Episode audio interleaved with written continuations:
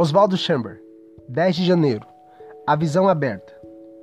Para os quais eu te envio, para lhe abrires os olhos, a fim de que recebam eles remissão de pecados.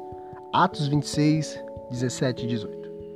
Esse versículo é o maior exemplo da verdadeira essência da mensagem do discípulo de Cristo em todo o Novo Testamento.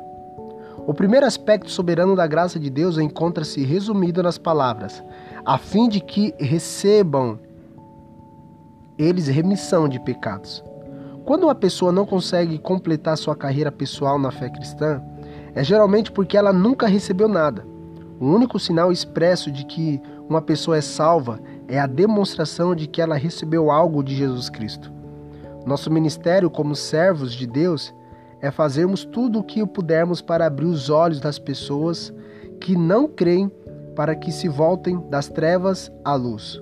Contudo, isso não é a salvação, é a conversão. Somente o esforço de um ser humano atento. Não acho que seja exagero afirmar que a maioria dos cristãos nominais estejam nessa condição.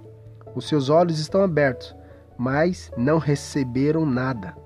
Conversão não é regeneração.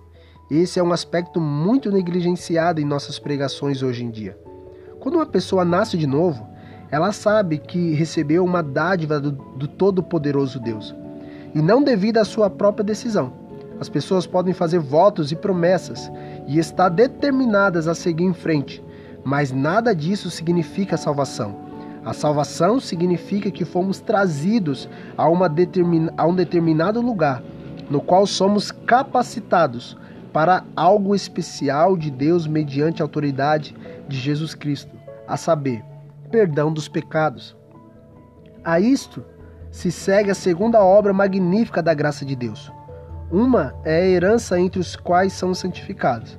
Em santificação, a pessoa que nasceu de novo, deliberada e espontaneamente entrega todos os seus direitos a Jesus Cristo. E identifica-se completamente com o serviço de Deus para os outros. Que sua visão possa ser aberta. Oswaldo Chamber, tudo para ele.